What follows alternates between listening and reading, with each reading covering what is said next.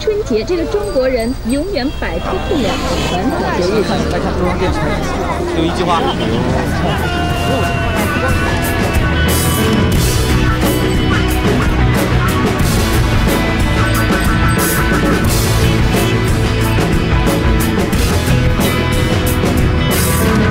你好，欢迎收听春节六必黑。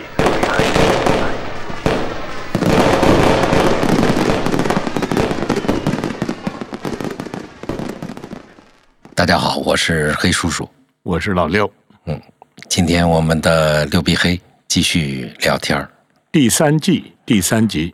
嗯，哎，您今年春节是就在北京过？就在北京过。啊，嗯，我是必须要回老家了。啊，回我们赵西里亚。啊，赵西里亚。嗯，嗯，因为我好像是二一年的清明节回去给老父亲烧了个纸，到现在就小两年了，就再也没有回去过。那么近，为什么不回？对啊，高铁只有一个多小时，但是就没有回去，就是各种，呃，就是你想回去，突然又发作疫情了，并且你想我们石家庄管控多严啊！就是，但是你作为赵县最杰出的人才，难道家乡的乡亲们柏林禅寺不需要你去施粥吗？哎，此话倒也有理。嗯，那这次我回去 流调一下。呃，但是我这次啊，确实制定了非常周密的吃饭的计划。嗯，呃，这次回家多待两天，就是，呃，跟这些亲朋好友吃个饭，跟那次亲朋好友吃个饭，我觉得好好的这个接续一下。嗯嗯，我发现，哎，这可能是我觉得我的一个变化吧。我发现就特别爱和朋友吃饭了，真的。对，但是我总结了一下我的这个原因。嗯，呃，是什么呢？说来话长。前段时间北京刚一放开，我组织了我们几个大学同学吃饭，早晨组织，然后迅速就回复了，然后到晚上就开始吃了，吃的可开心了，就越吃越好吃，越吃越愿意喝酒。后来说为什么这么开心？呃，就发现我们都是退出了大学同学微信群的人。我发现这个微信群啊是万恶之源，真的，嗯。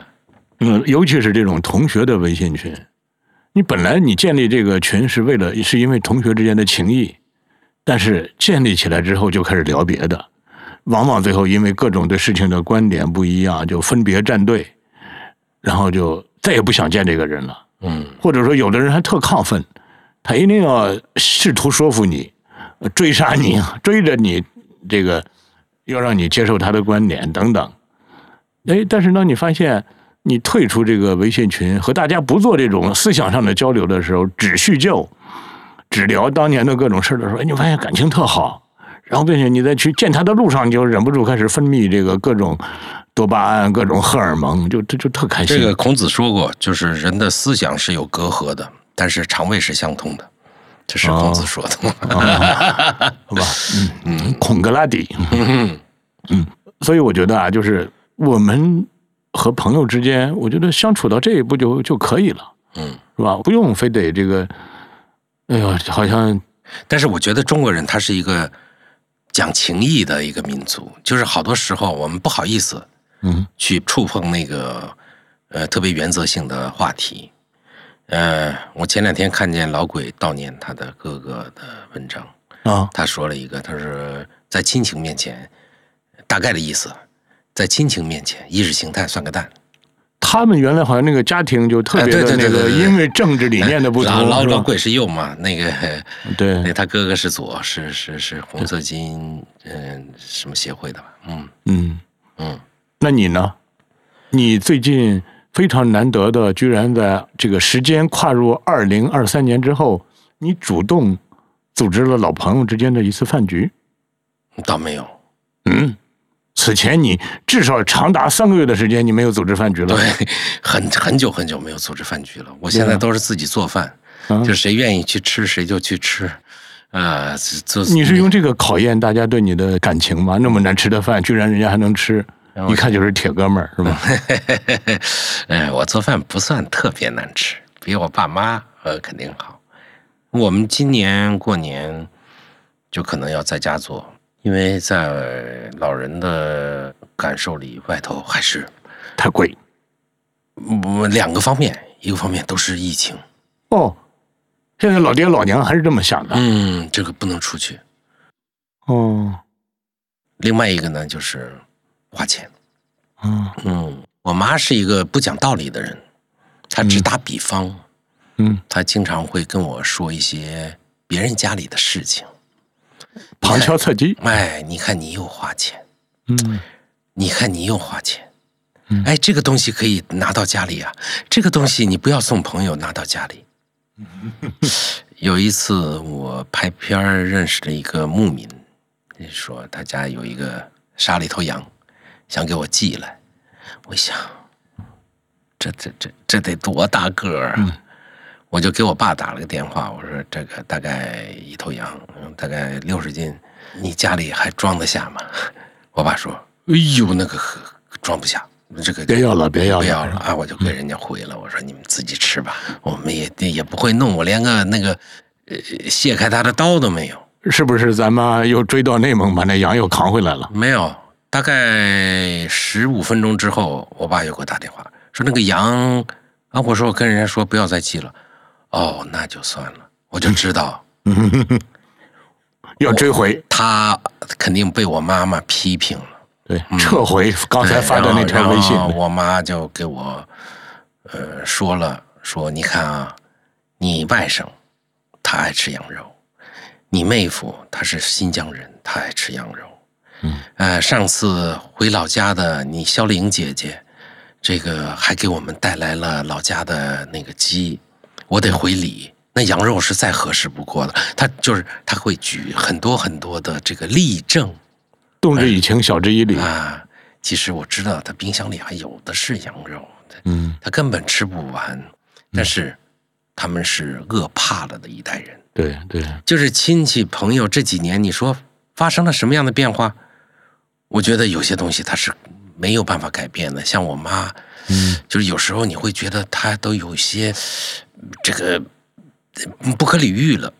嗯，那但是她是我妈呀，她那没办法。对，嗯并且，呃，说真的，如果她是我的母亲的话，你会对你会觉得她特别好，嗯就因为她是你的母亲，嗯。所以你会觉得她不可理喻，觉得跟她没法讲理。哎我觉得人可能都会有这哦，种，是是是，你比如说我呀，你这个衣服新买的，我说是，呃，多少钱？我说大概几百块钱吧。哎，嗯，你自己少说个零，俩零没有，就你少说了俩零吧我我的衣服都很便宜，你看都是优衣库，啊，嗯，这么贵呀、就说我错了，咱们老家那个院儿里的那个某某某，你还记得吧？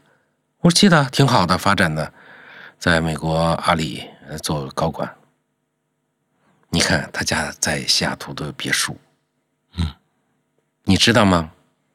你就是讲他以前的同事，你那个叔叔和阿姨，每个周日都去教堂。我说他们信教，他们不信教。教堂中午的饭是不要钱的。嗯，人家比你有钱吗？我说那可能，那肯定比我多，这个是一一百倍都不止。那人家都知道这么节俭，嗯。嗯，他不讲道理，他这个举啊，例我觉子，得，嗯，其实这个羊肉，我曾经接受过半只羊，嗯哎呦，结果因为你把它拿回家之后，你自己家里的刀是剁不开它的，，对你得拿到卖肉的那个肉的 肉摊儿，对求人家给人家五块钱，让人剁开，然后花钱，并且一包一包拿回家，你、嗯那半扇羊你看着不大，往冰箱里一放，根本塞不完。对，它不规则，对，又送朋友又什么的，嗯呃你就会深深的知道这是负担，它不是你的资产，是吧？嗯或者它不是你的财富，因为你给更需要的人不更好吗？嗯但是我们的上一代已经接受不了这个观念了，但是我觉得很非常好的是下一代嗯就很好了。你看我女儿早晨要去幼儿园，然后她眼巴巴的说：“我能拿几颗巧克力豆吗？”哎，我就把那个盛巧克力的豆那桶给她，嗯我说：“你来拿吧。”她拿了可能四颗，嗯哎，我说要不要多拿几颗？他说不用了，我这就够了。哎呀，听着我感动的，我说这要是我，我小时候那一大把下去，可能 那桶就被我抓穿了。可能就是他们这些生活在富足里的小孩们，他们可能已经不再会有这个我让我一次吃个够那种感觉，他就无所谓了。我觉得这可能算是社会的进步吧。对，对你刚才说的同学之间的这种其实见同学、见亲戚、见老朋友，经过这段时间，你都会觉得是恍如隔世。嗯就哎呦，前几天我们嗯有一个答谢宴，就是感谢我们的科学顾问。有一个科学顾问进来的时候，我没认出来，因为他原来一百九十多斤，他现在一百五十斤，嗯，他吃了一种那个治糖尿病的药。呃不是不是不是不是抗糖的，就是芸豆粉，他自己也在那个用这个东西来创业。啊，人家是主动减肥。对，哦，我看得我特别生气，真是恍如隔世。你你完全你你依稀能辨认出来他以前的样子。嗯，后来我们就把他灌醉了，哇哇吐。哎，你看，我就说回前几天我和我的那几个大学同学吃的那个饭，嗯，因为其中，嗯，我们有一个小伙伴，他说他大年初三，他们一家三口要迁居到另外一个城市，然后我们这其他这几个人肯定都是那种惯性嘛，就是我们这代人的惯性啊，那个城市有咱们谁谁谁在那儿，对，有那个我认识谁谁谁，或者你有什么事儿你找谁谁谁，然后我们这个他就默然不语，他说我找他们有什么用呢？他说我在北京，北京有这么多人吧，我不吃饭不就咱们这几个吗？并且咱们这几个一查那个微信的对话记录，上次吃饭是四年前。啊，他说哪需要那么多人啊？哎，我发现还真是他说的此话倒也有理，确实是。是吧？那我们对待这个还能在一起吃饭，并且你一叫他就来，对吧？你在去跟他奔赴饭局的路上，就开始分泌各种这个想喝酒的冲动，对吧？想吃饭的念粘液的，哎呦，听着怎么这么恶心呢？嗯，这这这这样的朋友真不多了。我们像对待那个叫什么，从战场上负伤回来的老兵的那条唯一完好的腿一样，珍惜这些老哥们儿啊！哈哈哈，这个说的好。哈哈你是不是想开了？你所以你不如二零二三年你才我组织了这个饭我我我是觉得很多人在离去，有的是就是生命就离去了。嗯有一天我我认识的四个人，我有同学啊走了，一月十二号那天，啊，这个对我的冲击还是很大的。啊同一天，我一个朋友到泉州去，然后说，嗯，希望能给他推荐几个餐厅，我就找我们之前的顾问，就是美食向导，我说那你能帮我推荐几个？然后他就没有回话。我说以前不是这样，而且我之前的记录是逢年过节好像都有问候，嗯然后过了一天，他给我回了，他说对不起，我已经移民加拿大两年了。啊你就会咯噔一下，就是恍如隔世。他离去了，嗯，你离开离离开了，他从你的生活的特别紧密的圈子，你会觉得突然离去了。嗯。但是互联网经常给我们一个错觉，嗯。我经常觉得讨厌的王三表还在我旁边儿，对。这个王小山还在，其实他们都不在国内了。嗯，嗯。但是你看杨奎，他只是移居到了江苏宜兴，嗯但是我觉得每次组织饭局的时候，你就嗯你就发现他不能参加，嗯你就会有呃深深的失落。呃，但是呢，他在宜兴又待着挺好的，因为他哎，这也好像也很奇怪。你看他当年老父亲，他是从江苏，对，呃，西南联大当年的这种老革命啊，来到北京，下放到江苏，他出生在江苏，然后后来老父亲母亲带着他有落实政策之后回到北京，哎，他这个自己活到五十多岁又回到了江苏，你说这是一种我觉得杨奎他是一个信，他是一个有信仰的人，嗯他是一个呃懂得参禅的人。难怪他说。嗯，我看金钱如粪土，料金钱看我亦如是，是吧？是的，嗯我觉得他选择过这种每天看看风景、呼吸一下新鲜空气的这种生活，是他内心的一个追求。他在北京，他自己觉得太燥。哦，那你说他就是得其所哉了，对，嗯，所以我们就必须得接受这个现实，是吗？就是当我们组织饭局的时候，看着那个名字就不能点，或者点开了你也知道邀请他不来吗？那那确实是这样。那我的小心灵就受不了。我的我很多的美食群都解散了，你你我大仙儿的就好几个都解散了。，对对对对，这个是对。哎，你看这个，呃，《诚然就是》，嗯就这么一本谁都能看得懂的书，我前段时间又看了一遍，因为我觉得可能再过两年，我女儿就能看这个书了。我说我再看看，等她万一他们学校要组织给她看这个书，她问起我来的时候，结果我忽然深深就能理解了这个。诚然，就是你看林海音当年写的时候，就是说人生就是离开和失去。嗯，因为我这次再看的时候，我发现啊，他的那个书的章节，它其实就是若干个系列小说，对吧？若干个小短片组成的，但是它是有顺序的。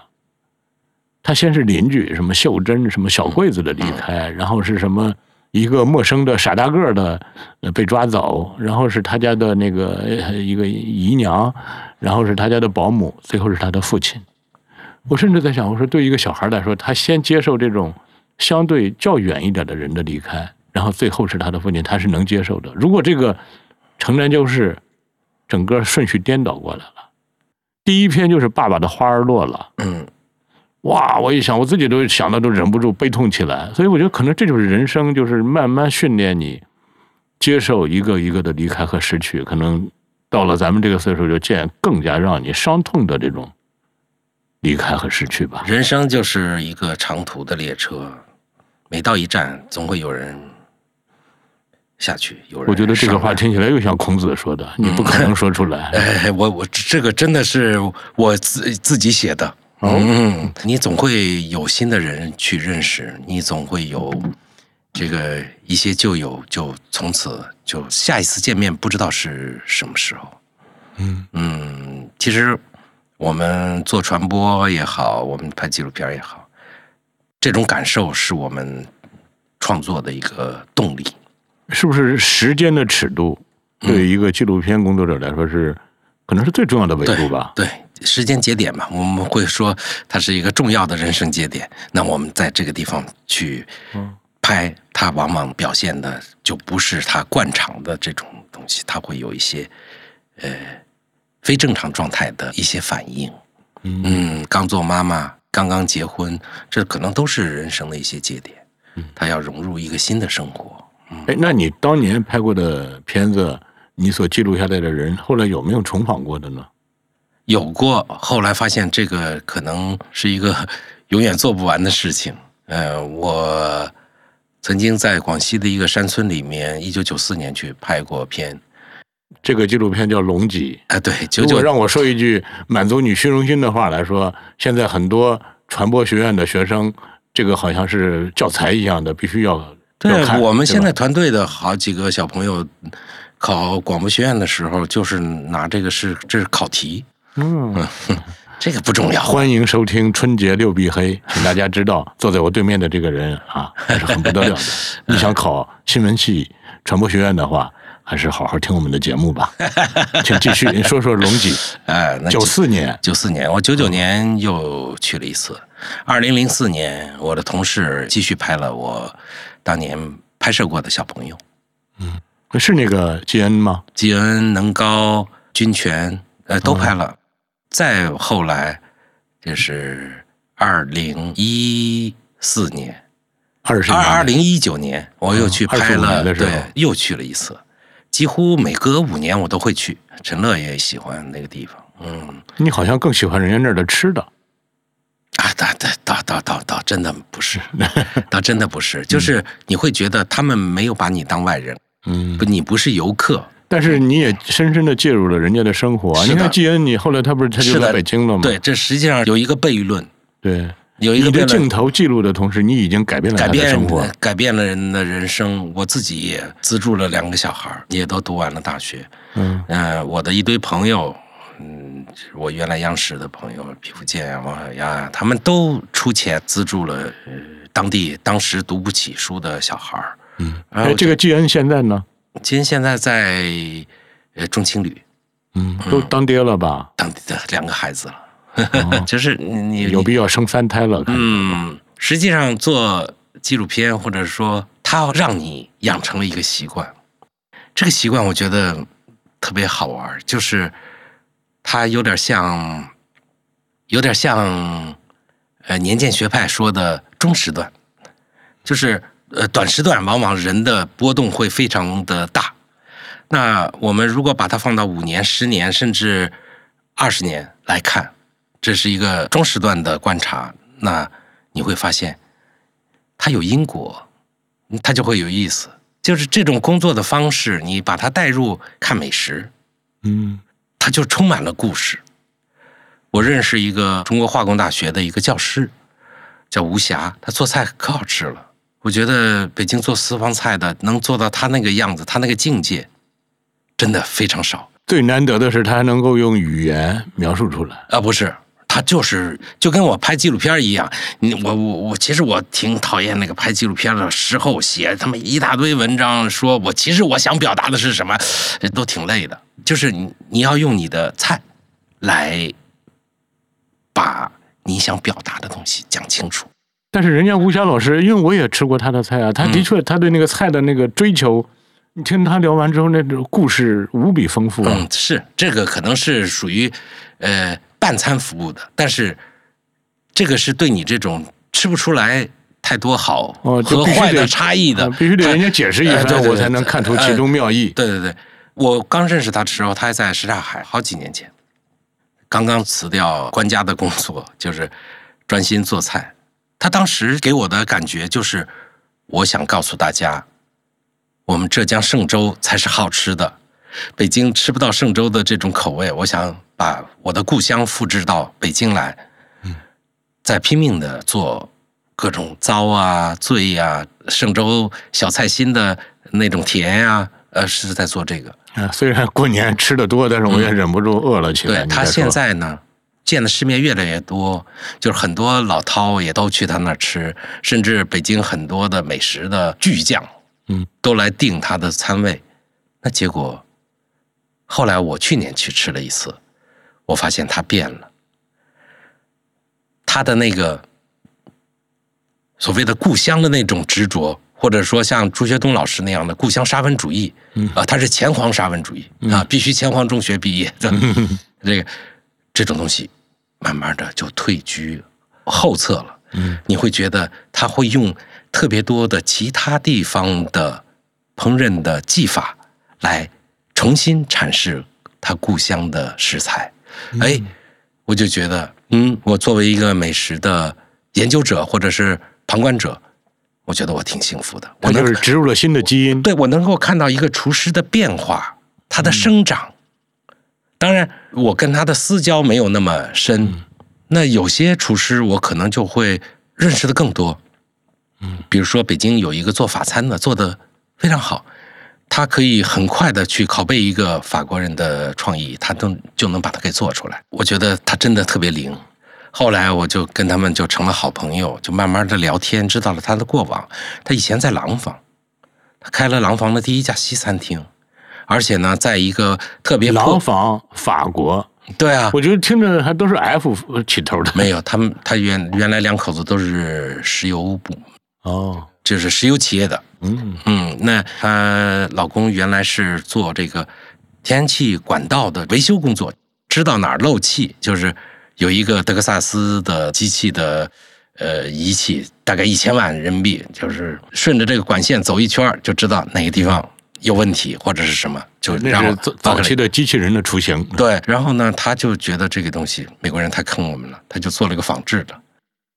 结果做仿制的，他不知道这个资本的力量，他做仿制的这个成本也差不多降低很多，但是呢，没有降低的特别多，这又没有批量，结果人家美国的厂商就就把这个价格呱唧降的特别特别低，他那个研制的这个工厂也就被挤压掉了。就被吞没了。然后他们俩也都喜欢吃，平时喜欢做，后来他也觉得有点无趣，就开始去欧洲旅行，看各种各样的菜，然后回来就给外国专家做菜，然后在廊廊坊做的越来越好。我甚至知道一些细节，比如说他养了流浪猫，那流浪猫懂事到什么程度呢？就到那个大街上，因为他在一堆平房的后面，就是很多人都是走到这个大街上说：“哎呦，这只白猫真好看。”这只猫就起身往回走，很多人就被这个猫带到了哦这个西餐厅。哦，